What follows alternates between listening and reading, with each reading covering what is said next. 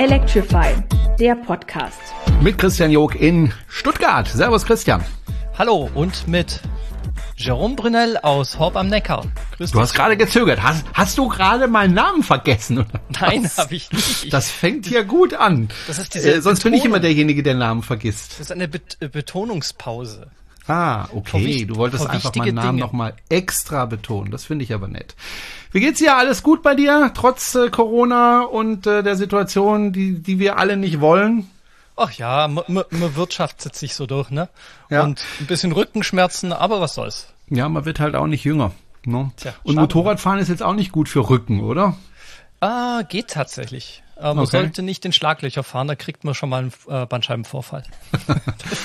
Ja, ich hatte ja letztes Mal äh, vor zwei Wochen darüber berichtet, dass ich die MCU 2 bekommen habe. Das heißt, ich habe äh, vorher die MCU 1 gehabt. Äh, mein Auto ist von März 2017, ist jetzt also vier Jahre alt und äh, ich wollte unbedingt die MCU 2 aus verschiedenen Gründen.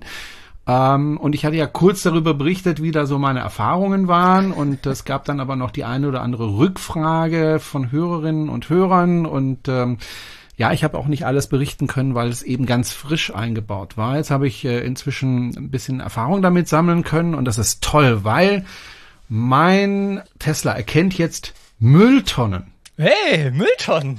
Das Wahnsinn. immer schon Meine Frau sagte mir, was? 1550 Euro, nur damit das Auto Mülltonnen sieht. Ich sag, ja, ist doch fantastisch. Guck mal, die Mülltonne Kannst zeigt er auch an. Wahnsinn. Nein, also ich, ich frage mich aber tatsächlich, warum äh, Tesla das äh, macht, also dass sie die Mülltonnen anzeigen. Ich vermute mal, dass sie einfach probieren wollen, ob sie solche Objekte dann eben zuverlässig erkennen können und das vielleicht auch zeigen wollen. Wahrscheinlich auch, weil hinter der Mülltonne könnte ja ein Kind sich verstecken. Und wenn du dran ja, vorbeifährst. Das könnte aber auch hinter einem Auto oder ja, was genau. weiß ich sein. Keine Ahnung. Jedenfalls, ähm, ja, das kann es und ähm, kann auch noch viele Dinge mehr. Man muss allerdings sagen, ich hatte ein Problem. Und zwar ist es so, wenn man sich das einbauen lässt, für inzwischen bisschen mehr Geld. Also wir haben die Preise wohl erhöht, habe ich mir jetzt sagen lassen. Ich hatte also Glück, dass ich noch zum alten Preis bekommen habe. Jetzt kostet es, glaube ich, 1680 oder so, plus minus ähm, paar Euro. Wenn man also ähm, den Autopiloten hat und ähm, den auch nutzen möchte, müssen sich die Kameras erstmal kalibrieren. Und das heißt, man muss mit dem Auto fahren und in der Zeit und dann möglichst auf der Autobahn, da wo es einfach gute Markierungen gibt und so weiter und dann kalibrieren sich die ähm, Kameras. Man kann das auch beobachten. Das ist so eine Prozentanzeige, die da hochläuft und irgendwann ist es bei 100 Prozent und dann kann man ähm, den Autopiloten nutzen. So, und dann fuhr ich also meine 70 Kilometer nach Hause und das Ding kalibrierte sich auch bis auf 99 Prozent. Hey.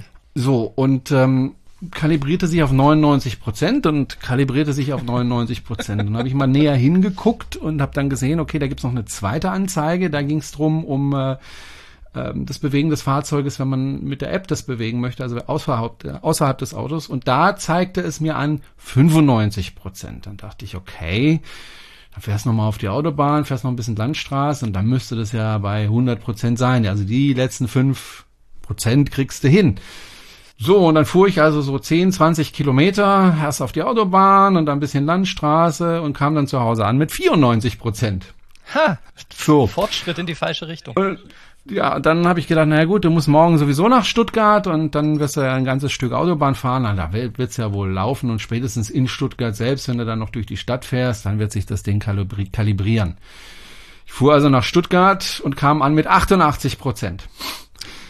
Also es ging nicht nach oben, sondern es ging nach unten. So, und da wir ja schon in Stuttgart waren, dachte ich, okay, fährst nochmal im Tesla Service Center vorbei und, und fragst da mal nach. Und dann haben die gesagt, nee, das ist tatsächlich nicht normal, dass ich das noch nicht kalibriert hätte. Jetzt machen wir nochmal ein Reset. Also machst du noch, einfach nochmal ein Reset. Also fängst nochmal die Kalibrierung von vorne an, fährst nach Hause. Dann müsste es kalibrieren, bis du zu Hause bist. Und wenn nicht, machst du einen Termin. So, ich also dann nach Hause gefahren. Es ging sogar mal hoch auf 97 Prozent. Das andere, wie immer, der Autopilot selber auf 99 Prozent aber eben nicht auf die 100. So, kam dann zu Hause an, immer noch nix okay. und ähm, machte dann ein, zwei Tage später, weil ich dachte, jetzt probierst es noch ein, zwei Tage, musst sowieso noch zur Arbeit fahren und so, probierst es dann nochmal, aber es ging einfach nicht hoch. So, also Termin gemacht bei Tesla, auch einen relativ schnellen Termin bekommen und dahin gefahren und das Auto abgegeben und dann, dann, dann anderthalb Stunden gewartet und äh, dann das Fahrzeug tatsächlich zurückbekommen und dann habe ich natürlich gefragt, was war denn jetzt das Problem? Beim Reparaturauftrag stand dann drin, Tausch dieser 8 Gigabyte äh, Karte gegen eine andere Karte. Dachte ich erstmal, haben sie das vergessen, als sie die neue MCU eingebaut haben oder was ist da los? Aber es war natürlich nur ein Platzhalter. So, und das Problem war die drei Kameras in der Mitte nach vorne. Da ist nämlich drunter, also die sind verschraubt mit einer Platte, die da drunter liegt. Und da gibt's wohl offensichtlich verschiedene Platten, Platten mit unterschiedlichen Winkeln. Weil, das hat mich auch der eine oder andere gefragt, gibt's da die HW3? Ja, ich habe HW3, die Hardware für Autopilot 3 eingebaut bekommen. Die braucht wohl einen anderen Winkel. Der Winkel hat nämlich nicht gestimmt und zwar um ungefähr zwei Grad weil die Platte wohl entweder die falsche war oder beschädigt. Jedenfalls musste die, diese Platte, auf der die Kameras äh, aufgeschraubt waren, getauscht werden, damit die eben einen anderen Winkel zur Fahrbahn haben. Also es ging da auch wirklich um Millimeter oder so. So, also das haben sie dann gemacht und haben dann gesagt, so, das müsste sich jetzt kalibrieren, also ein bisschen nach Hause fahren und ich dachte dann noch so für mich, hm, ja, was ist, wenn nicht? Dann kann ich wieder 70 Kilometer hin und 70 Kilometer zurück, wenn es nicht funktioniert. Ja, aber blieb mir ja nichts anderes übrig, alles klar. Hat ja dann auch nichts gekostet, gehört ja noch zu, zu, zum ersten Eingriff dazu. Bin dann also erstmal ähm, losgefahren vom Service Center da bei Stuttgart und bin dann durch den Leonberger Tunnel gefahren und bin dann in die Linkskurve Richtung München und zack, war das Ding kalibriert. So schnell. So schnell. So schnell. Also es waren ziemlich genau 10 Kilometer. Vorher war ich um die 900 gefahren, um das scheiß Ding zu kalibrieren. Und es hat nicht kalibriert. Und dann nach 10 Kilometern war es dann da. Aber ich war dann heilfroh. Das Ganze funktioniert tadellos. Was man auch wissen muss, äh, wenn man sich die MCU 2 einbaut, und das wissen tatsächlich viele nicht. Ich sehe das immer wieder falsch, auch in Foren und auch von Tesla-Mitarbeitern habe ich es schon mitbekommen.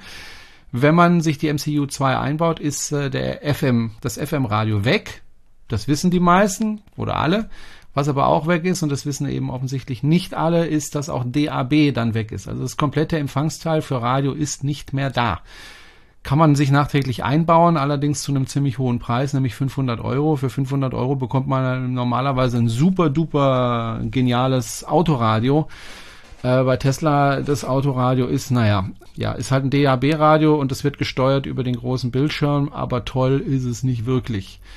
Ähm, bietet auch nicht besonders viele Möglichkeiten. Ansonsten nach wie vor bin ich super begeistert von der MCU 2. Die läuft ziemlich stabil. Was mir allerdings aufgefallen ist, dass mein LTE-Empfang immer etwas verspätet kommt. Das heißt, ich stehe in der Garage, da hat es äh, ein WLAN und dann fahre ich aus dem WLAN raus und dann braucht es viel länger als vorher, bis LTE tatsächlich angezeigt wird und bis das LTE funktioniert. Das kann so zwei bis drei Minuten dauern immer wieder, ähm, bis, bis es da ist. Also da ist auch noch was nicht so ganz gut oder ganz so, wie es sein sollte. Ansonsten aber funktioniert der Computer wahnsinnig schnell. Man kann auch den Internetbrowser endlich nutzen und zwar sinnvoll nutzen, was vorher überhaupt nicht gegangen ist. Äh, was mich auch überrascht hat, ehrlich gesagt, und ich habe gar nicht gewusst, dass es so ist. Also zumindest in meinem äh, Tesla ist ähm, Folgendes möglich. Man hat ja äh, Netflix und ich dachte bisher immer, wenn man Netflix gucken will, kann man das nur in einem WLAN. Das heißt, ich habe dann versucht, ein WLAN mit meinem iPhone aufzubauen und mein Auto damit zu verbinden, um Netflix gucken zu können. Das hat aber nicht funktioniert. Irgendwie vertragen sich mein ähm, WLAN von meinem Handy nicht mit dem vom Auto. Komischerweise mit dem iPad funktioniert's, aber mit meinem Handy funktioniert's nicht. Vielleicht, weil ich Beta-Tester bei Apple bin, keine Ahnung. So, und dann stand ich da und habe kein WLAN hingekriegt, dass mein Auto geschluckt hat. Dann habe ich gedacht, gucke ich trotzdem mal in Netflix rein, was da so für Filme sind. Vielleicht kann man das ja gucken. Und dann stellte ich dann fest, Moment mal, ich kann ja über LTE des Autos, kann ich ja Netflix gucken. Das funktioniert ja. Mhm. Das wusste ich nicht. Also ich dachte tatsächlich bisher immer, man muss äh, WLAN haben. Also LTE also ist ja relativ schnell. Da hätte ich jetzt schon erwartet, ähm, wenn du einen guten LTE-Empfang hast, dann sollte das nicht viel langsamer sein als äh, so mancher WLAN-Empfang. Ja, ja, aber das Problem, was ich eigentlich mhm. gedacht habe, dass ich hätte, ist, dass ich zwingend ein WLAN brauche, um überhaupt Netflix ja. zu gucken. Ja, das dachte ich bisher. Und ich glaube, beim Model 3 ist das auch so. Mhm. Aber bei meinem Model S ist es eben nicht so, sondern da kann ich tatsächlich LTE Netflix gucken. Das heißt, ich kann also, egal wo ich bin, äh, wenn ich LTE-Empfang habe äh, im Auto, kann ich Netflix gucken oder kann ich äh, YouTube gucken. Was nicht funktioniert bisher, was ich nicht hingebracht habe, ist, ähm, du möchtest dich ja bei YouTube anmelden, damit du die Auswahl bekommst, die du auch zu Hause hast. Bei mir in dem Fall viel über Tesla und e- Elektromobilität natürlich. Wenn du dich aber anmelden willst im Tesla, dann bekommst du die Fehlermeldung, dass eben der Browser äh, einfach nicht aktuell genug ist für diese Anmeldung. Oh. Und da gibt es ähm, Möglichkeiten, da drum rumzuschiffen, indem man auf eine andere Webseite geht, sich da anmeldet und dann automatisch auch in YouTube angemeldet ist. Funktioniert aber bei mir auch nicht. Dann habe ich nochmal nachrecherchiert, dann hieß es, ja, es kann sein, dass die ersten zwei ähm, Möglichkeiten nicht funktionieren, aber ich habe hier eine dritte Möglichkeit, also wieder eine andere Webseite. Melde dich da mal an. Gemacht, hat wieder nicht funktioniert. Also ich habe es bisher nicht hingekriegt. Also wenn jemand eine Idee hat, gerne eine E-Mail an Christian. Pod was ist unsere E-Mail-Adresse? Die E-Mail-Adresse ist podcast at electrify-bw.de. Genau, und da könnt ihr uns auch schreiben, wenn ihr auch sonstige Kommentare haben, habt oder wenn ihr wollt, könnt ihr uns auch Audios schicken, die wir dann gerne hier ausstrahlen, wenn es sinnvoll ist.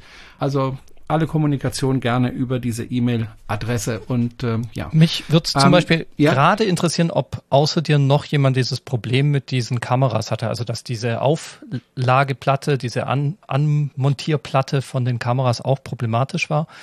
Vielleicht gibt es da ein, ich sag mal, Pattern, also irgendein grundsätzliches Problem, das in irgendeiner Serie vorhanden war. Oder du bist halt was ganz Besonderes, Jerome. Ja, wahrscheinlich. Übrigens, die Diana hatte mich ja letztes Mal gefragt, ob die Spotify-Liste noch da ist, wenn man äh, umswitcht von der einen MCU auf die andere MCU. Ich habe eine ganz kurze Liste, also ich glaube 20 Titel drin, weil ich es eigentlich kaum benutze, aber die war noch da. Auch die Sender, die ich äh, mir eingespeichert hatte, ähm, sind alle noch da gewesen. Was nicht mehr da waren, waren die Favoriten und so weiter in äh, der Navigation. Die verschwinden, mhm. zumindest bei mir. Aber was auch verschwindet ist, wenn man die, die, die, die Tür von der Garage öffnet, ferngesteuert. Äh, das hat dann natürlich auch nicht mehr funktioniert, muss man neu anlernen, war aber auch kein Problem zumindest vom Auto nicht. Ich musste dann erstmal im Internet nach der Bedienungsanleitung für mein Garagentor suchen. ich wusste, welchen Knopf ich da drücken muss, weil es gab vier, fünf Knöpfe und ich hatte keine Ahnung, welchen ich da drücken muss, weil ich hatte das ja vier Jahre vorher zum letzten Mal programmiert. Äh, hat aber dann auch funktioniert, aber auch das verschwindet. Also man hat, wenn man äh, umswitcht, schon ein bisschen Arbeit mit dem Auto, aber man kriegt's hin. Inzwischen funktioniert alles. Ausnahme ist eben leider noch ähm, YouTube die Anmeldung, aber das kriege ich sicher auch irgendwann mal hin. Was auch interessant war, man sieht ja jetzt auch die Ampeln und so weiter, aber bei mir zumindest sieht man nicht, ob sie rot oder grün sind. Ich dachte eigentlich, das würde schon funktionieren, aber bei mir kann man das noch nicht sehen, äh, ob sie rot oder grün sind. Also ich habe es bisher jedenfalls noch nicht gesehen. Und ich meine, ich hätte es mal gesehen, aber ich bin mir da nicht sicher und ich habe extra drauf geachtet dann und da habe ich es nicht mehr gesehen. Aber ich denke mal, mit einem der nächsten Updates wird es dann Stück für Stück kommen und dann bin ich mal gespannt, das heißt, wie es weitergeht. Äh, du kriegst bei der Ampel im Prinzip nur die Ampel angezeigt, aber kein Live-Bild von der Ampel, richtig? Das sowieso. Mhm. Ähm, du hast halt die Anzeige in deinem Tacho, wo ihm gezeigt wird, was, was, was das Auto sieht, die Autos neben dir und die dir entgegenkommen und Fußgänger, Mülltonnen und ähm, auch die Ampeln siehst du, aber die Ampel, ja, hat eigentlich keine Auswirkung. Okay. Aber ich vermute mal, mit einem der nächsten Updates wird das, wird das passieren. Hoffe ich zumindest. Ja. Heute kam übrigens ein, ein Tesla-Fahrer hier aus Horb. Der ist von München nach ähm, Horb umgezogen mit seinem Tesla, weil er das Problem hatte, ähm, dass er nicht mehr mit dem Schuko-Stecker laden kann. Und das lag dann tatsächlich an dem und, kleinen Backstein. Und da zieht er gleich, gleich nach Horb um. Ja, der ist nach Horb, der kommt wohl von hier, ist dann nach München beruflich, hat da für BMW und andere gearbeitet als Ingenieur und ähm, ist jetzt in Rente gegangen und ist wieder in seine alte Heimat zurückgekommen. Horb ist ja auch schön. Ja. Ja, und äh, hat mir aber erzählt, er wird seinen Tesla wahrscheinlich im Sommer verkaufen und äh, tauschen gegen einen Skoda Enyaq, weil er mhm. sagt, seine Freundin, Frau, was auch immer, ähm, der ist das Auto zu groß. Sie möchte das nicht fahren, möchte ein kleineres Auto und äh, er hat auch gesagt, er fährt jetzt auch nicht mehr so viel. Da reicht ihm der Skoda, auch wenn die Supercharger natürlich dann vermisst werden. Kann ich aber verstehen, dass er dann umsteigt. Kann ich verstehen. Aber Gut, und der Skoda ist ja auch ein gutes Auto und auch ein schickes Auto. Ja, auf finde. jeden Fall. Und ich nehme an, der hat auch äh, kostenfreie Ladestationen als Optionen bei manchen Anbietern, oder? Ja, Lidl und Aldi und sowas, aber ich glaube sonst ähm, nicht, nee. Gibt's nicht so viele, oder? Ich bin ja nicht so viel unterwegs mit meinem Motorrad ähm, bei, ja. ich sag mal, kostenfreien Ladesäulen, aber ich bin jetzt zum Beispiel letzten Sonntag spazieren gewesen, mhm. weil das darf man ja noch während der Corona-Zeit und das sollte man auch tun. Und da bin ich am Aldi vorbeigekommen und dann ist da hinter mir plötzlich ein Elektrofahrzeug angerauscht Mercedes tatsächlich. Ich glaube, ein relativ neues Modell. Und ähm, ich habe mich noch gewundert, was macht der jetzt auf dem Parkplatz? Will der da ein paar Runden drehen? Nee, der ist am Sonntag, während der Aldi zu war, an die kostenfreie Ladesäule gefahren. Dann hat er aber Glück, dass er da Strom bekommt, weil sonntags kriegt man oftmals bei vielen Aldi-Filialen oder auch sonstigen Filialen von Lidl, Kaufland und so weiter relativ selten Strom sonntags. Ja, die haben ist. normalerweise nur während der Öffnungszeiten offen, aber genau. der Aldi bei uns hier in Eichtal, Service vielleicht auch für die Ladesäulennutzer, der hatte da anscheinend offen. Also die Ladesäule hatte offen und dann konnten wir das nutzen. Lass uns mal über die Ladesituation sprechen. Wir haben eine E-Mail bekommen können wir gerne kurz vorlesen vom Volker John. Der schreibt, hallo ihr drei. Ja, Jan ist leider heute nicht dabei, aber sie wird sicherlich zuhören. Ich habe alle Folgen eures Podcasts gehört. Oh, da hat aber viel zu tun gehabt. 50 Folgen. Hm. Und ihr seid einer der Gründe, warum ich mich getraut habe, nach zwölf Jahren Hybrid, Prius zum Elektroauto, Ionic umzusteigen. Drei Jahre und dreimal Holland, einmal Horb, hm, einmal Basel und einmal Allgäu. Später hat meine Frau auch eingesehen, dass das kein Problem ist. Und nun haben wir noch ein E-Niro dazu bekommen. Alles nur wegen euch und Clean Electric. ja. Grüße übrigens an die Jungs von Clean Electric. So, ihr habt ja Infos, ihr wolltet ja Infos, äh, was die Kommunen so zur Elektromobilität machen, richtig? Und dass äh, Baden-Württemberg in Electrify BW ja für bundesweit steht, berichte ich mal aus Monheim am Rhein in NRW in der Nähe von Hilden, das euch ja auch ein, sein, ein Begriff sein müsste. Was? Ja, Hilden? Hilden habe ich schon mal gehört. Ja. Irgendwo habe ich schon mal Hilden. Ich glaube, da war ich mal. Muss ich mal googeln. Ja. ähm, die Stadt Monheim hat in den letzten Jahren die Stadtwerke mega wieder zu 100 Prozent übernommen. Die Stadtwerke haben im Stadtgebiet ein paar kostenlose 11 kW-Lader aufgestellt. Umgelabelte Ion Energy-Säulen und bietet auch für Privatstationen an. So, nach der Beteiligung der Stadtwerke an einem Windpark wurden für alle Stromkunden auf 100% Ökostrom umgestellt. Sehr löblich. Die stadteigene, das hört sich fantastisch an, die stadteigene Busgesellschaft Bahne Monheim hat vor ein paar Jahren autonome elektrische Minibusse als Shuttle zwischen Busbahnhof und Altstadt angeschafft. Die Busse fahren zwar wirklich autonom, jedoch muss noch ein Mitarbeiter mit einem Notstopptaster an Bord sein. Das stelle ich mir auch toll vor, du, wenn du ein Mitarbeiter bist und oh die ganze Zeit hin und her fahren musst und warten musst, dass du da mal einmal auf diesen Notstopptaster drücken darfst. Ja, das ist langweilig. Ansonsten darf ne? er ja nichts machen. So, ähm, das Busfahren im Stadtgebiet beziehungsweise zwischen bis zur S-Bahn in den Nachbarorten ist für Monheimer kostenlos. Die Stadt selbst bietet mittlerweile neun Zoes und drei größere Verbrenner als Stadtautos zum Mieten ab einer Stunde an. Vormittags werden diese Fahrzeuge auch als Dienstfahrzeuge genutzt. Aktuell wird das Projekt Bürgerrat ausgerollt, bei dem überall im Stadtgebiet Standorte für mietbare E-Bikes inklusive Lastenräder stehen. Wenn ihr also mal zum Ladepark Hilden wollt, könnt ihr ja noch hier vorbeikommen und eine Runde mit dem autonomen Bus fahren. Freundliche Grüße, Volker John. Also erstmal vielen, vielen lieben Dank, lieber Volker, für deine E-Mail.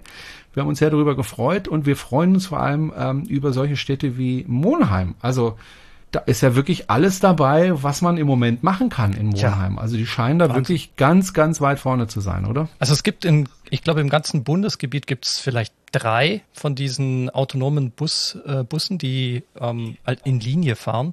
Also da ist Monheim wirklich ganz, ganz, äh, ganz, ganz weit voraus. Man muss es sich vielleicht mal ein bisschen vorstellen, wie so ein autonomer Minibus aussieht. Da passen nicht so viele Leute rein, sondern das ist im Prinzip äh, wie so ein kleiner Van. Er sieht nicht aus wie Aber viel höher, ne? Die er ist ein bisschen höher. Gebaut, ne? Er ist auch äh, für Rollstuhlfahrer geeignet, also barrierefrei. Fährt allerdings auch maximal 20 kmh, also die sind relativ vorsichtig unterwegs, einfach um damit auch ein bisschen Erfahrung zu sammeln. Und sie wollen natürlich, dass die Fahrzeuge irgendwann auch schneller unterwegs sind, wenn sich das dann als gute Alternative äh, herausgestellt hat. Hm, ich habe selber mal so Busse fahren sehen, tatsächlich allerdings mhm. nicht in Deutschland und leider hatte ich nicht die Zeit dazu, da mitzufahren, und zwar in Tallinn. Ja. In Tallinn gibt es auch autonome kleine Busse, die fahren eine relativ kurze Strecke, aber die wohl komplett autonom und ich fand das super interessant und das habe ich schon vor zwei, drei Jahren gesehen. Also das ist nicht eine Sache von gestern oder so. Ähm, insofern, ja, also eine schöne Sache. Ich finde auch eine schöne Sache, dass die, ähm, die Bus, das Busfahren im Stadtgebiet kostenlos ist, dass es kostenlose Ladesäulen gibt, finde ich eine tolle Sache. Das müsste gar nicht sein, aber ist eine schöne Sache, klar. Und wenn man den Strom sowieso produziert mit den Windrädern, dann kann man das ja auch mal anbieten und nicht immer gleich sagen, ja, kuscht ja was. Das wäre im Schwabenländle so ja. eher der Fall.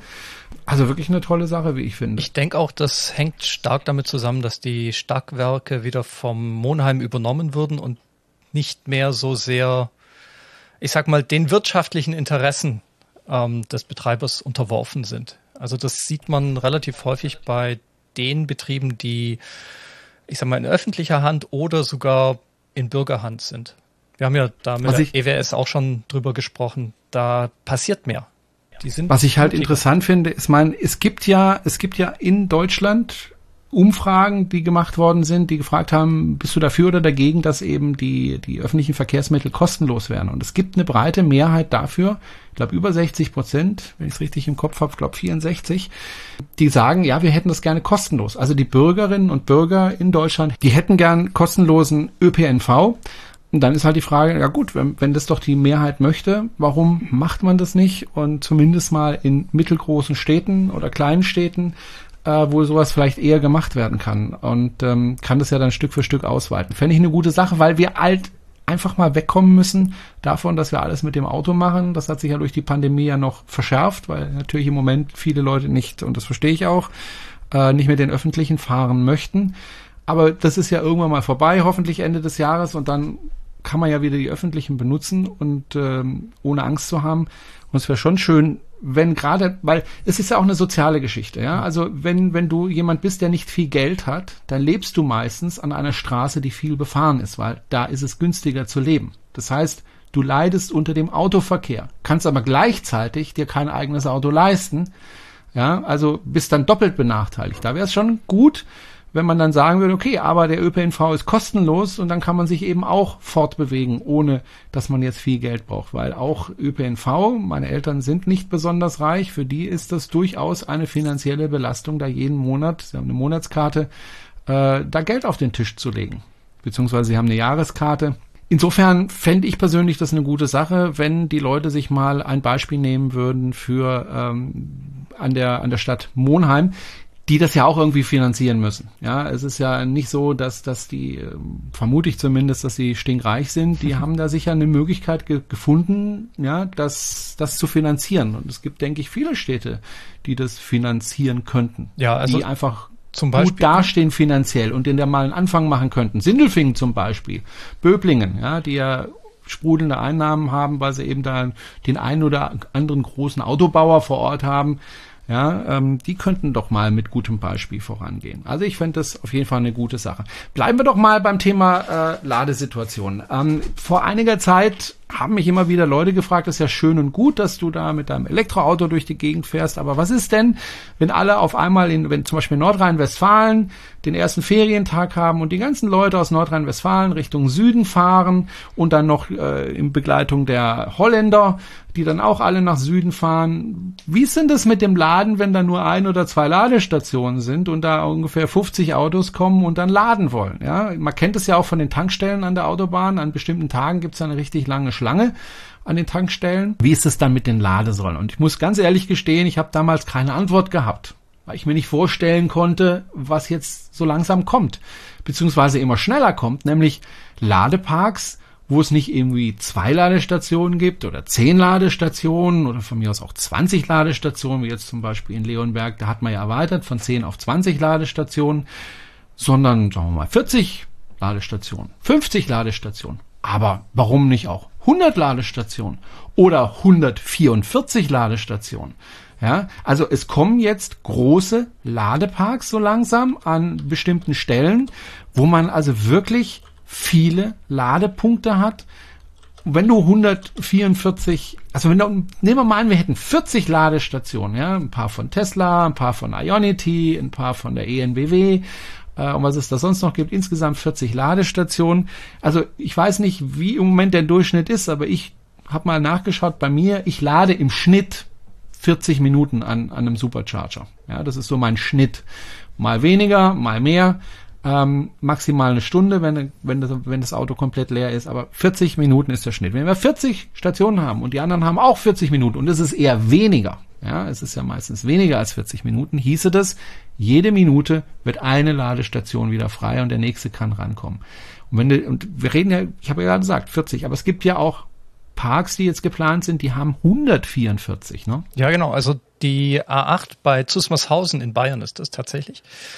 Da wird eine Elektromobilitätscampus entstehen, beziehungsweise der ist schon in der Entstehung. Und da ist die Endausbaustufe 144 Ladepunkte.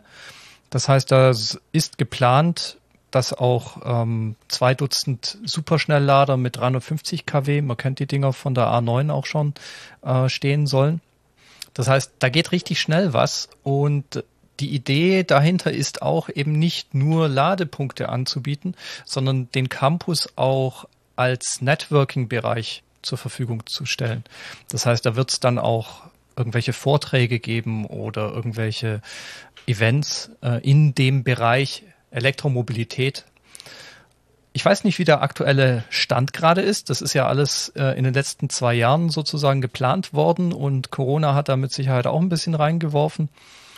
Aber allein, dass hier so viele Lade Großpunkte entstehen an den äh, großen Traversen, also an den Autobahnen, zeigt, dass man durchaus begriffen hat, okay, wir müssen hier noch ein bisschen eins auf die, Sch noch eine Schippe drauflegen. Wir können nicht nur einen Triple Charger an so einer Autobahnraststätte stehen haben, sondern da müssen mehrere Triple Char Chargers stehen. So ähnlich wie das eben Tesla schon macht mit den Superchargern. Und was man jetzt auch sieht, auch in den großen Städten wird sowas immer wichtiger, weil es gibt leider immer noch zu wenig Lademöglichkeiten für Laternenparker. Also müssen die großen Städte entweder für Laternenparker neue Infrastruktur schaffen oder sie müssen Flächen, die bisher für Parkplätze waren, umwidmen zu Elektroladeplätzen. So macht es Stuttgart teilweise auch. Und dann kommen wir da auch allmählich hin, wo wir hinkommen wollen, nämlich dass wir relativ schnell laden können, selbst wenn so ein großer An äh, Andrang ist bei großen Events, zum Beispiel wenn der VfB Stuttgart äh, spielt, dann sind da einfach mal ein paar tausend äh, Gäste oder paar zehntausend Gäste in Stuttgart. Dieser Andrang ist innerhalb von wenigen Stunden, wo die alle ins Stadion reinströmen und dann wieder rausströmen. Und natürlich wird da viel mit ÖPNV gearbeitet, aber einige kommen eben doch mit dem eigenen Auto. Und diese zusätzlichen Zehntausende oder Tausende Fahrzeuge, die sollte man dann eben auch laden können. Und so sieht's natürlich Wobei, auch. Wobei, ja. wir haben ja auch die Erfahrung gemacht äh, hier in Horb, als wir das das erste Mal äh, veranstaltet haben, haben wir ja dafür gesorgt, dass die Leute hier laden können. Und das war im Voraus ein großes Problem. Und das war dann auch nicht ein Problem, aber das war eben eine Herausforderung, mhm. der wir uns stellen mussten, dass wir eben möglichst äh, viel Ladeinfrastruktur bieten mussten, damit die Leute eben laden können. Das war beim letzten Mal, das war 2019, gar nicht mehr so groß das Problem, weil die Leute so einen großen Akku hatten, dass sie einfach gar nicht laden mussten, sondern in der Umgebung laden konnten, auf dem Weg nach Horb laden konnten oder auf dem Weg zurück laden konnten. Nur die wenigsten waren wirklich darauf angewiesen. Ja. Ja. Das Problem, das ich sehe, ist, wenn die von außerhalb nicht hingesteuert werden zu solchen Ladeparks, sage ich mal, dann laden die womöglich einfach an der nächsten Ladesäule, die halt in der Straße steht. Stuttgart hat ja super viele äh, Typ 2 Lader. Und dann belegen sie allerdings äh, Ladestationen, die ganz gerne von den Anwohnern vielleicht benutzt werden würden. Deswegen, Gut, aber die Leute, die, die, die nach Stuttgart kommen zu einem Fußballspiel, nehmen wir mal das Event. Es könnte auch ein Konzert sein Natürlich. in der Porsche Arena, es könnte auch ähm, was auch immer eine Großveranstaltung sein. Aber nehmen wir mal das Fußballspiel das Einzugsgebiet des VfB Stuttgart, sage ich mal, ist ungefähr 50 Kilometer rund um Stuttgart. Also die allermeisten kommen, sagen wir mal, 50 Kilometer rund um Stuttgart ähm, da an. Also aus Esslingen oder aus Herrenberg kommen sie oder vielleicht aus Heilbronn der ein oder andere oder aus Aalen. Ja, das sind aber alles Entfernungen, die kann ich machen, ohne zwischenladen zu müssen mittlerweile. Ja, das war, als es Soes gab mit 100 Kilometer Reichweite, was völlig anderes. Ja, aber inzwischen haben die Leute Autos, die eine Reichweite von, sagen wir mal, mindestens 200 Kilometer haben, eher 300 Kilometer. Und ähm, das bedeutet, die Leute müssen gar nicht mehr laden, wenn sie zum Spiel des VfB Stuttgart und wieder zurückfahren. Also ich müsste auch nicht laden und ich wohne sogar 60, 70 Kilometer davon entfernt. Ich könnte auch hin und zurück fahren, ohne laden zu müssen. Ich denke da auch eine Reichweite von 300 Kilometern. Ja, ich denke da auch nicht an die Stuttgarter. Ich denke da eher an die Bayern, die zu zum Auswärtsspiel nach Stuttgart kommen zum Beispiel. Gut, die können aber dann laden unterwegs. Auch, ja. Ja, die können dann, die können dann, also ich würde das zumindest so machen, ja. Also ich fahre ab und zu nach München zu einem Freund.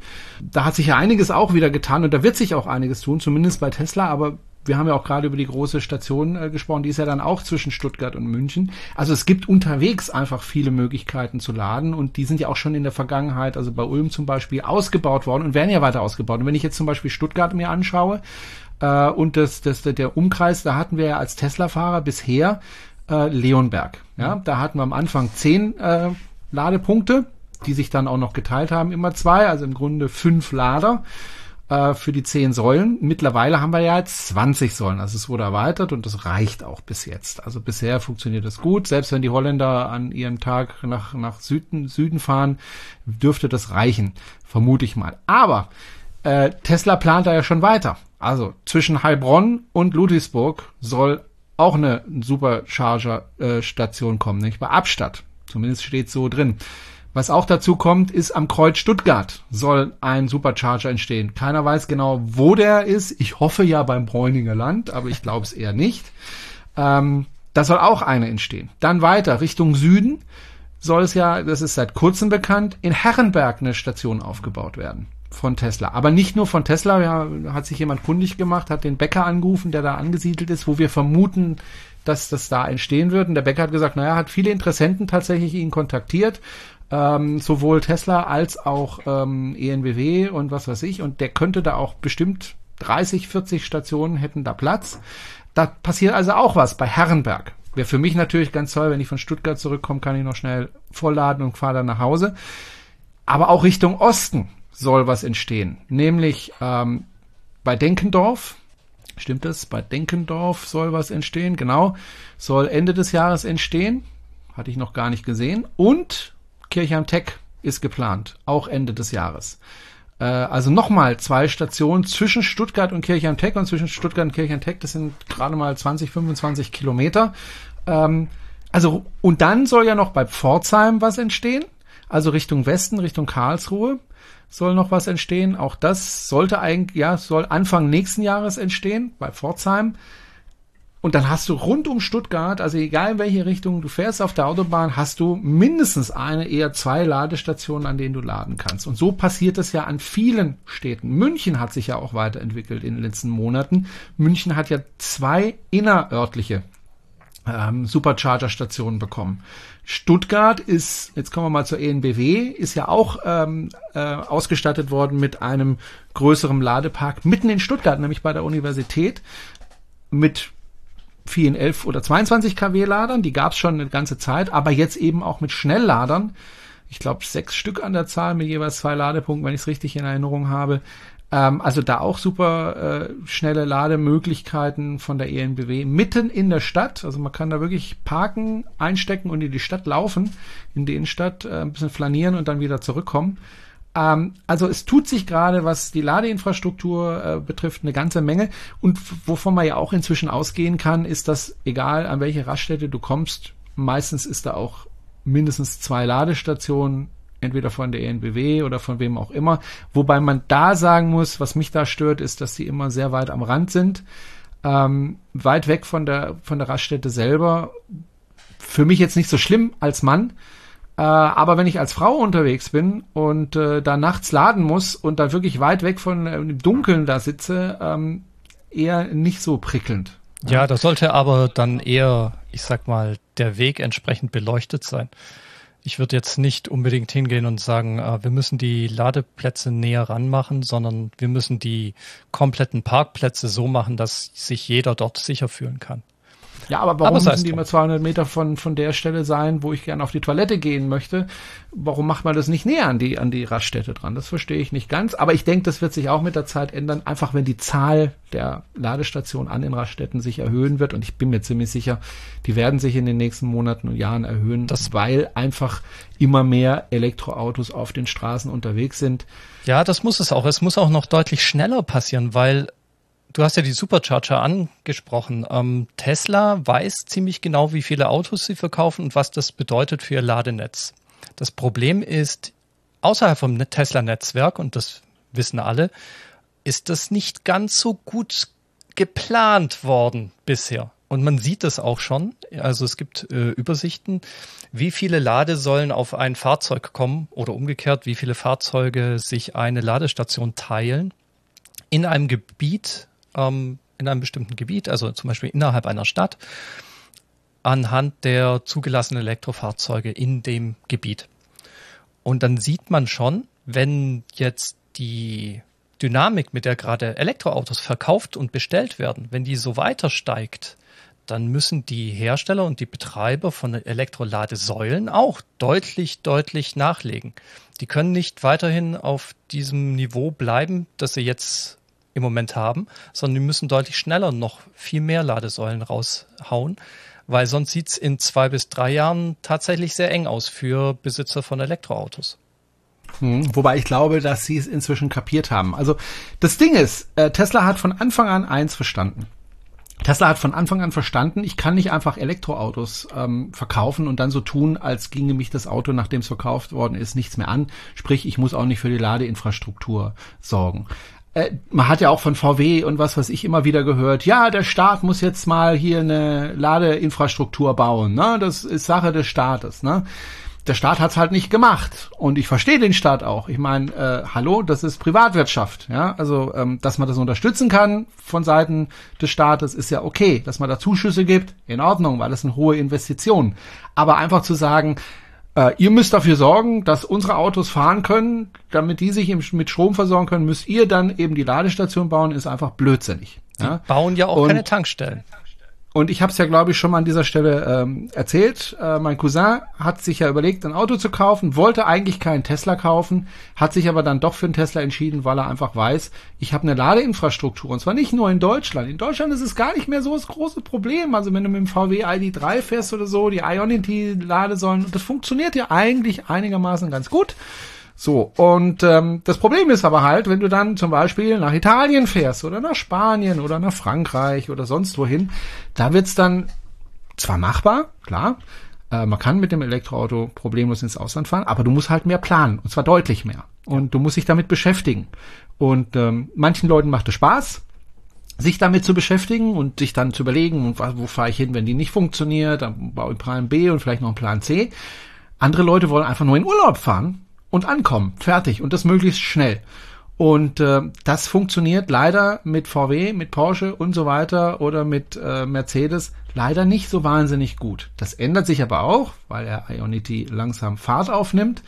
Ähm, aber da haben sie auch erst relativ spät gemerkt, hm, wir müssen was tun, damit ähm, die Leute unsere Autos kaufen. Es reicht nicht, ein gutes Auto hinzustellen, sondern ich muss da eben auch dafür sorgen, dass ich das problemlos laden kann. Und äh, wenn ich mit meinem Tesla nach Süden fahre oder nach Norden, Westen, Osten, wurscht egal, ich muss mir da keine Gedanken machen, wo ich lade. Ich gebe einfach das Ziel ein und dann sagt mir schon das Auto, wo ich laden soll und fertig. Ich gucke natürlich vorher. Ich bin ja neugierig, aber müsste ich gar nicht. Ja, und äh, es funktioniert einfach auch sehr zuverlässig. Wenn, wenn du nach Süden fährst, werden tendenziell die Ladestationen auch immer zuverlässiger. Und, wie du schon gesagt hast, die meisten Leute, also mal von den Pionieren, die bisher Elektroautos abgesehen, äh, also von den Pionieren abgesehen, die bisher Elektroautos gekauft haben, die meisten Leute wollen einfach nur ins Auto einsteigen und von A nach B fahren. Die wollen sich nicht um einen Scheiß kümmern, äh, welche Ladestation funktioniert, welche Ladekarte brauche ich da und kann mein Auto das überhaupt nutzen oder ist die Ladestation vielleicht nur eine 50 kW Ladesäule? Und deswegen kann ich auch durchaus verstehen, wenn immer wieder Wasserstoff ins Spiel kommt. Weil das ist ja durchaus etwas, was für die meisten Anwender relativ attraktiv scheint. ich fahre da mit meinem Wasserstoff-Pkw an so eine Tankstelle, die sich anfühlt wie eine normale Wasser, also wie eine normale Tankstelle und lade dann halt Wasserstoff in den Tank und fahre fahr dann wieder meine 700, 800 Kilometer. Tja, was soll ich sagen? Ich weiß, wie die meisten unserer Hörer wahrscheinlich jetzt gerade abschalten. ähm, aber ich glaube, wir müssen das über das Thema sprechen, weil Toyota hat was sehr Interessantes gerade rausgehauen. Die haben gesagt, sie haben ein kein Elektrowasserstoffauto, also keine Brennstoffzellenwasserstoffauto, sondern sie haben ein Rennauto. Das ist ein umgebauter Corolla Hatchback auf die Straße gebracht, der, jetzt kommt's, mit einem Verbrennermotor Wasserstoff lädt, tankt, wie auch immer. Und damit wollen sie demnächst ein 24-Stunden-Rennen mitfahren um zu beweisen, dass dieses Wasserstofffahrzeug langstreckentauglich ist. Also ich, ich sage dir ganz ehrlich, also ich glaube auch die meisten Hörerinnen und Hörer, die uns hören, meistens sind es ja leider Hörer, irgendwie die Frauen interessieren sich da ein bisschen weniger fürs Thema, eigentlich schade. ähm, ich glaube, die meisten Hörer werden jetzt sagen und Hörerinnen, die wenigen, die wir haben, Wasserstoff und Auto, das passt einfach nicht zusammen. Und ähm, das Ding, warum Wasserstoff, glaube ich, immer wieder aufkommt, ist einfach, dass die Leute glauben, wenn ich Wasserstoff tanken muss, dann geht das schnell. ja, dann geht das schnell. Ja, das ist dann ähnlich wie der Tankvorgang wie äh, beim Benziner. Und das ist genau der Punkt, wo man leider sagen muss, nee, so funktioniert das nicht. Wenn du der Erste bist an der Tankstelle, ja, dann funktioniert das. Dann hast du innerhalb von fünf, sechs, sieben Minuten hast du deinen Tank mit Wasserstoff aufgefüllt. Mit teurem Wasserstoff übrigens, der in Deutschland mit Erdgas produziert wird, aber das nur nebenbei. Oh, also was ökologisch heißt teuer? Der ist, ist auf 9,50 Euro pro Kilogramm fixiert. Der kostet, ich weiß gar nicht warum, aber der kostet überall 9,50 Euro das Kilogramm. Solange kein, ich sag mal, marktwirtschaftlicher Anreiz besteht, es zu ändern. Und danach schauen wir mal, wie teuer es wird.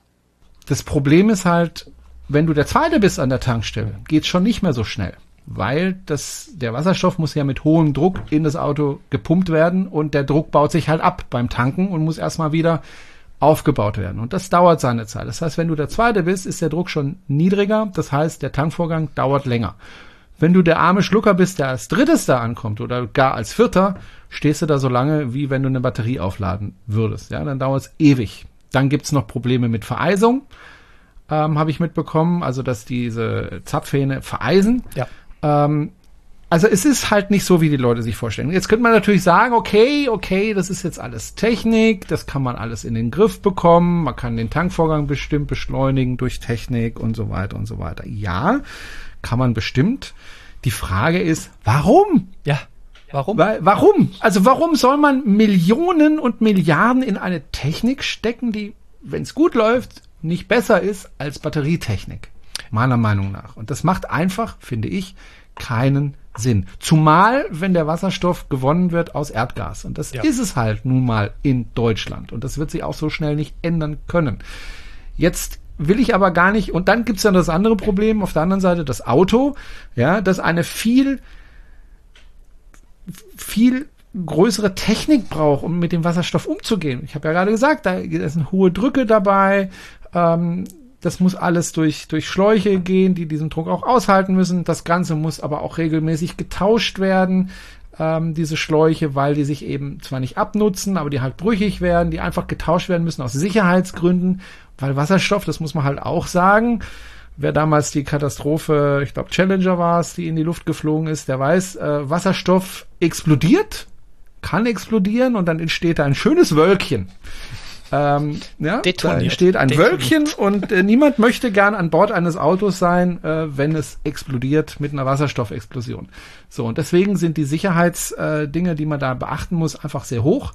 Das kostet also sofort Geld. So, das heißt, die Frage, und, und dann ist ja ein weiteres Argument oftmals, ja, aber die Batterie, naja, im Wasserstoffauto ist normalerweise auch eine Batterie. Du hast jetzt eine ähm, ja. Version genannt, da ist keine Batterie drin. Das würde zumindest mal diesen Nachteil ähm, aufheben.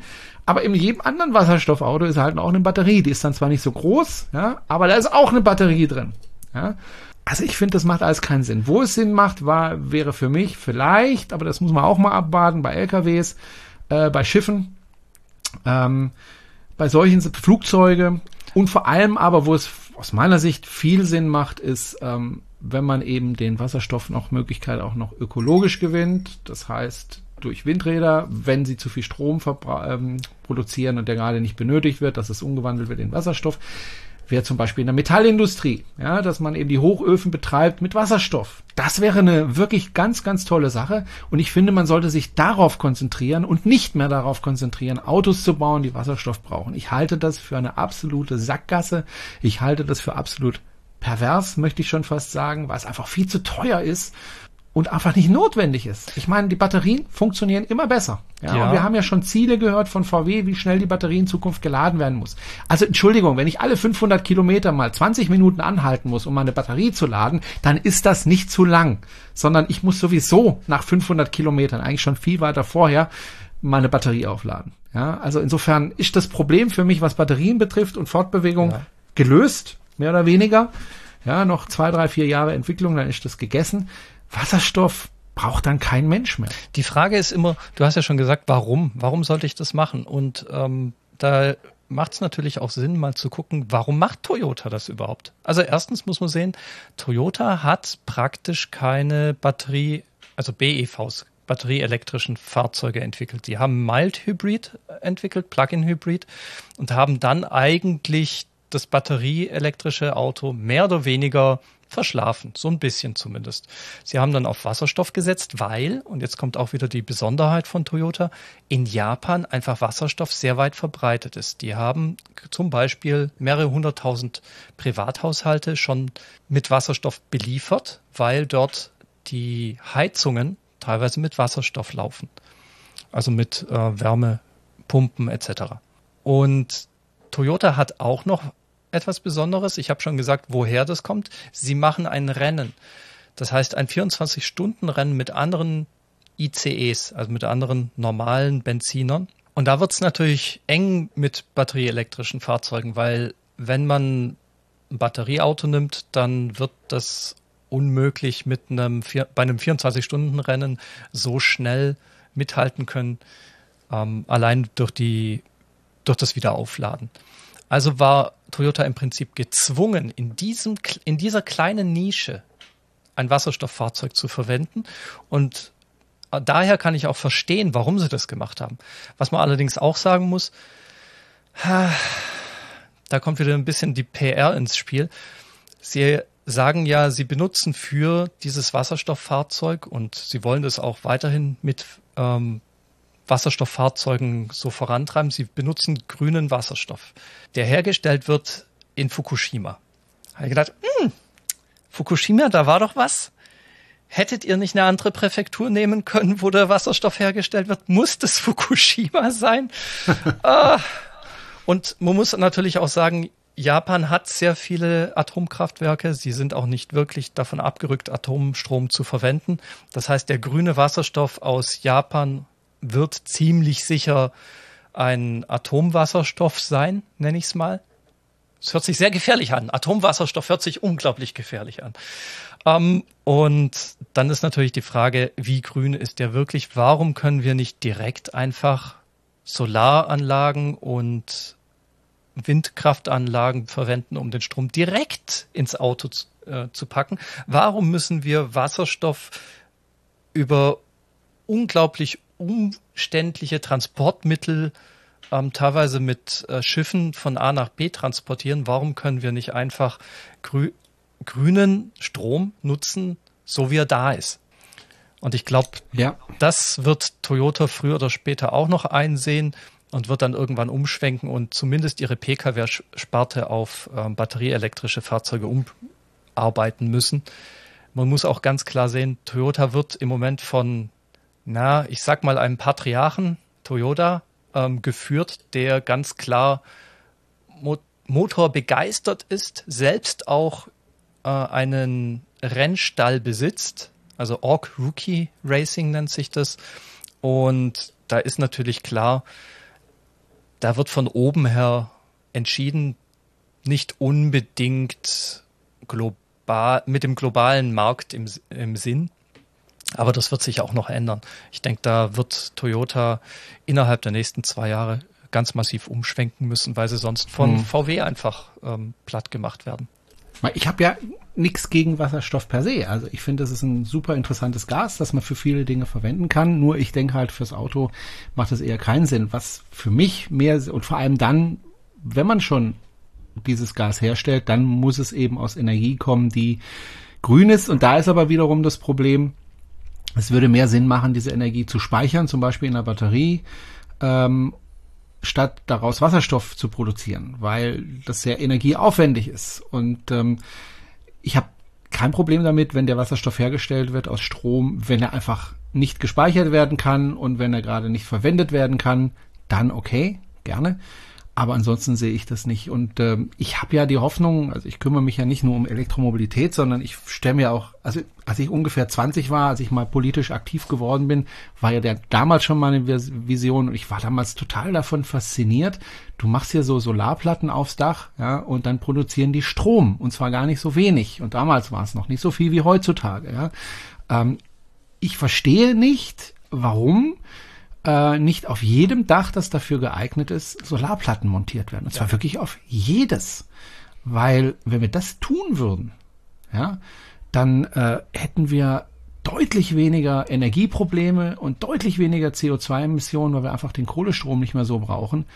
Ähm, und wenn in, in jedes Mietshaus und in jedes Eigentumshaus ähm, noch eine Batterie dazu gebaut wird, dass die Leute auch, dann hatten wir neun Monaten im Jahr äh, genug Strom für alle Haushalte. Ja, ja, Also mehr als genug Strom. Wir hätten Überschuss und könnten dann noch die Industrie damit befreuen oder dann eben von mir aus auch Wasserstoff machen. Ich, ich sehe das ja bei mir. Ich wohne in einem Reihenhaus.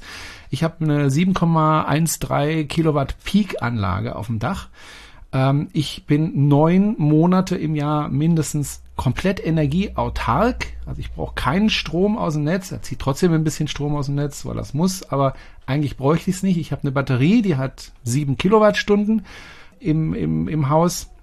Das heißt, ähm, und ich, ich brauche im Jahr ungefähr 2000 Kilowattstunden ja, in meinem Haus was relativ wenig ist. Mhm. Ist ein bisschen mehr geworden durch Corona, weil wir jetzt einfach mehr zu Hause sind und dann eben auch zu Hause mehr kochen, was natürlich Energie verbraucht. Also ich habe bisher im Schnitt fünf Kilowattstunden am Tag gebraucht, jetzt brauche ich eher sechs ähm, am Tag. Aber ich habe 2000 Kilowattstunden Verbrauch gehabt ungefähr. Ich habe aber produziert 7000. Ja, so, was? das heißt also, meine Nachbarn habe ich gleich mit meiner Anlage mitversorgt. Und wie gesagt, ich habe 7,12 Kilowattstunden Peak.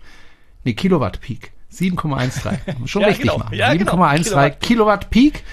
Äh, und das ist ja eine eher kleine Anlage. Aber ja. selbst mit dieser kleinen Anlage, die auch noch Ost-West ist, also auch gar keine Südanlage, produziere ich für mich an neun Monaten im Jahr völlig ausreichend Strom und an den anderen drei Monaten wird es dann ein bisschen eng, aber da produziere ich auch noch Strom. Also die Hälfte ist, glaube ich, mindestens immer da. Also die Hälfte habe ich und die andere Hälfte muss ich dann äh, rausziehen. Also ich verstehe nicht, warum das nicht überall auf jedem Dach verpflichtend drauf gemacht werden muss, zumal es sich ja rechnet. So. Und das wäre doch mal ein Schritt in die richtige Richtung, dass man einfach sagt, gesetzlich bei Neubauten sowieso, da müssen diese Dinger drauf und da müssen Förderprogramme her, beziehungsweise es muss vereinfacht werden, dass man sich eben Strom aufs Dach macht. Ähm, und es muss muss auch für Mietshäuser gelten, das muss auch für Hochhäuser gelten. Überall, wo ein Dach ist, muss Solar drauf. Das wäre meine Vision. Und wie gesagt, vor 20 Jahren hatte ich die schon. Also vor 20 Jahren habe ich gesagt, das wäre doch toll, wenn auf jedem Dach so eine Solaranlage draufkommt. Und ich verstehe nicht, äh, warum das bis heute nicht der Fall ist, 30 Jahre später. Denn dann bräuchten wir den ganzen Kohlescheiß nicht mehr und dann hätten wir deutlich weniger Probleme. Ja, mich würde zum Beispiel auch interessieren, ob unsere Hörerinnen und Hörer da schon Erfahrung mit haben, weil ich bin zum Beispiel jetzt auch mit meinem Nachbarn im Gespräch. Ich selbst habe ja ein denkmalgeschütztes Haus, das heißt, da wird's mit Solardach wahrscheinlich nichts werden, aber mein Nachbar hat eine Scheune, die ist nicht denkmalgeschützt ähm, in der Nähe und wir haben drüber diskutiert, da nicht nur eine Südwestanlage drauf zu machen, sondern auch eine Nordostanlage, weil ich der Meinung bin, wenn schon dann richtig. Wir würden auf wahrscheinlich über 20 Kilowatt Peak kommen. Und viele sagen vielleicht, oh, Nordanlage, das lohnt sich nicht. Die Frage ist, muss es sich denn wirtschaftlich lohnen? Mir wäre es viel wichtiger, möglichst autark zu sein und möglichst viel in das Netz für die Allgemeinheit, also aus Solidaritätsgründen zurückzuspielen. Und dann zu sagen, okay, ich mache da so viel drauf wie möglich, damit der Anteil an grünem Strom im deutschen Netz, im Strommix möglichst hoch ist. Und nicht nur, weil es sich nur auf der Südwesthälfte lohnt. Das würde mich interessieren, ob unsere Podcast-Hörer und Hörerinnen da auch ihre Meinung ein wenig kundgeben können, beziehungsweise damit vielleicht auch schon Erfahrung haben. Habt ihr vielleicht eine Nordost-Solaranlage? Würde mich brennend interessieren. Ihr wisst ja, unsere E-Mail-Adresse ist podcast at electrify-bw.de.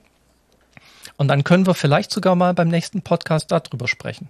Ja, und ähm, es lohnt sich ja. Also es ist ja nicht so, dass man da Geld hinlegen muss. Man muss am Anfang natürlich die Investitionskosten tragen, man macht, macht halt einen Kredit und diesen Kredit zahlt man von den Ersparnissen ab, die, die man hat durch diese Anlage. Das haut nicht, bei mir zumindest nicht so richtig hin. Also ich habe höhere Ausgaben als Einnahmen, aber über 20 Jahre gerechnet lohnt sich das plus minus null bei mir, weil ich halt noch den Akku dabei habe, der viel Geld kostet mhm. leider. Das war aber nicht der Grund, dass ich gesagt habe, ich will eine, eine Solaranlage. Du hast ja auch Kinder äh, eins oder zwei, oder? Nein, tatsächlich nicht. Keine du Kinder. Du hast kein Kind, aber ich habe ein Kind. Ja, mein, mein kleiner Janik. Mhm. Und der ist jetzt acht Jahre alt. Und ähm, mir ist einfach wichtig, möglichst wenig CO2 zu erzeugen äh, in meinem Leben, weil das eben meinem Janik hilft zu überleben auf dieser Welt und allen anderen jungen Menschen ebenfalls. Wir müssen runter von diesem CO2-Ausstoß. Da müssen wir einfach ganz schnell runter, so schnell es geht. Jedes Kilo was gespart wird, ist gut. Und ähm, deswegen habe ich auch ehrlich gesagt, also wenn ich das auch in den Foren sehe, äh, oftmals ähm, wenig Verständnis, wenn die Leute sagen, ja, ich fahre mit meinem Elektroauto, mit meinem Tesla mit 220 äh, Kilometer pro Stunde über die Autobahn nachts. Das finde ich ganz toll. Ja, das mag ja ganz toll sein, aber dann erzählt mir bitte nicht, dass ihr das Klima schützen wollt. Denn selbst wenn dieser Strom aus eurer Solaranlage kommt, Würdet ihr langsamer fahren, würde mehr ins öffentliche Netz fließen und das würde uns allen helfen. Deswegen versucht doch den Stromverbrauch eures Autos niedrig zu halten. Ist eine ewige Diskussion. Ähm, ich werde immer ausgelacht, wenn ich sage, wie schnell ich über die Autobahn bretter. Nämlich, wenn ich es nicht eilig habe mit 100 kmh. Wenn ich es eilig habe, dann fahre ich 120, maximal 130 und dann ist bei mir normalerweise Schluss. Und ich komme auch an. Und erstaunlicherweise nicht viel später als jemand, der mit 200 drüber brettert. Abgesehen natürlich von nachts. Also, jeder kann was dafür tun, dass, dass wir ähm, weniger CO2 ausstoßen, auch mit dem Elektroauto, indem man es möglichst verbrauchsarm fährt. Mein Tesla fährt im Moment, seit ich die Sommerreifen wieder drauf habe, mit 18 Kilowattstunden auf 100 Kilometer. Das kriege ich noch besser hin, aber die Temperaturen sind ja im Moment relativ kalt. Da braucht dann ein bisschen mehr. Äh, letztes Jahr hatte ich, glaube ich, 16,9 oder sowas Kilowattstunden im Sommer. Also man kann auch mit einem großen Tesla Model S sparsam fahren, ohne äh, auf Spaß zu verzichten. Und äh, es ist tatsächlich eine reine Gewohnheit. Also wenn du immer 100, 120 fährst, gewöhnst du dich an diese Geschwindigkeit, dann kommt dir das auch gar nicht so langsam vor. Ja, also wenn du natürlich normalerweise mit 200 drüber bretterst und dann fährst du beim Brunel mit, der nur 100 fährt, dann kommt dir das natürlich extrem langsam vor. Klar, das ist alles Gewohnheit, alles äh, kann man sich angewöhnen oder abgewöhnen. Versucht's doch einfach mal. Und äh, wir haben über eins nicht gesprochen, da wollten wir noch drüber sprechen, als wir über die Ladesituation gesprochen haben, über Ladesäulen. Es gibt, ich habe es ja gerade gesagt, immer wieder Diskussionen, nicht nur um die Geschwindigkeit, die ich fahren soll mit meinem Elektroauto. Da wird auch gerne drüber diskutiert, was ist die ideale Reisegeschwindigkeit, wenn ich möglichst schnell von A nach B komme. Das, die ist, glaube ich, so um die 120, zumindest beim Tesla ähm, weil du ja, wenn du schnell fährst, länger laden musst. Ähm, was gerade auch sehr heftig diskutiert wird teilweise und sehr laut diskutiert wird, ist ähm, die Geschichte mit kostenlosen Ladesäulen bei Aldi, bei Kaufland, bei Lidl, bei Ikea und wo sie sonst noch so stehen, die kostenlosen Ladesäulen. Da ist im Moment die Diskussion ausgebrochen, darf man da laden, wenn ich doch gar nicht in dem Geschäft einkaufen möchte, sondern einfach nur laden möchte? Was ist denn deine Meinung dazu? Ja, schwierig. Jetzt, jetzt wird's heiß. Ja, tatsächlich. Ähm, ich bin ja, ich bin ja jemand, der durchaus sieht, warum diese Ladesäulen aufgestellt würden, mit welchem, mit welcher Motivation die aufgestellt würden. Und ich sehe, da bemüht sich ein Laden wie Aldi etc., Rewe, ähm, einen Service seinen Kunden anzubieten. Wenn ich jetzt also diesen Service in Anspruch nehme, obwohl ich gar kein Kunde von diesem Geschäft bin. Ha, ganz ehrlich, ähm, also ich hätte kein gutes Gefühl dabei. Ich habe folgendes mal gemacht. Ich bin zum, ich bin beim Rewe gewesen und das war irgendwo im hohen Norden. Hab gesehen, ah, die haben da eine Ladesäule. Also Ladesäule ist übertrieben. Das war noch so eine kleine Wallbox. Das war, äh, der Rewe hat das mehr oder weniger von einem ortsansässigen kleinen Elektrofachbetrieb anbringen lassen und hat gesagt, hier könnt ihr laden. Da war das ähm, bei Aldi mit diesen ganzen großen Tankstellen noch gar kein Thema, sondern das war 2015, glaube ich, 2016. Und da bin ich hingegangen, habe gesagt, okay, ist cool, kann ich laden, mache ich, gehe ich da drin einkaufen und ähm, ich habe dann gemerkt, ich bin dann neben meinem Motorrad gestanden, habe dann gemerkt, ah, da ist das Fenster von der Kaffeeküche der Angestellten direkt nebendran und das stand offen. Und dann habe ich mal kurz reingerufen und habe gefragt, so, ähm, wie es denen geht natürlich und hab, bin dann ein bisschen ins Gespräch bekommen und dann habe ich den fünf Euro in die Kaffeekasse getan, weil ich gesagt habe, äh, ich möchte es unterstützen. Also nicht nur, dass der Filialleiter das macht, sondern auch, dass die Mitarbeiter dort merken, dass das nicht nur angenommen wird, sondern dass das von mir auch positiv gesehen wird, dass die da mithelfen, in die, in diese Richtung zu gehen, dass die ein positives Feedback von mir als Elektromobilist mitkriegen. Ich gehe dann davon aus, das wird sich umgesprochen haben, weil wer wirft denn, wer wirft denn, ich sag mal, fünf Euro durchs, durchs Fenster rein? Die meisten Leute werfen ihr Geld zum Fenster raus. Und ich denke, wenn dann jemand hinkommt und ich sag mal, mit einem Tesla vorfährt, den dann, keine Ahnung, teilweise habe ich das auch schon erlebt, die sind dann morgens hingefahren mit dem Tesla, haben den angestöpselt, sind zur Arbeit gegangen. Und am Abend sind die um 16 Uhr, haben das Ding abgestöpselt und sind nach Hause gefahren. Die haben da nie, äh, nie gekauft. Sowas geht halt nicht. Also sowas finde ich auch assi. Also wenn du, wenn das Auto vollgeladen ist, sollte man es auch abstöpseln, ja, damit der nächste da laden kann. Ähm, zunächst mal, du hast vollkommen recht, die machen das als Anreiz, dass man bei ihnen einkauft und ähm, das funktioniert, glaube ich, auch ganz gut. Ähm, aber jetzt mal ganz ehrlich, äh, nehmen wir mal den Aldi, ja. Also ich habe im Aldi bestimmt im Laufe meines Lebens zigtausende Euros liegen gelassen durch Einkäufe. Punkt eins. Zweitens, die zahlen für den Strom deutlich weniger als wir zu Hause.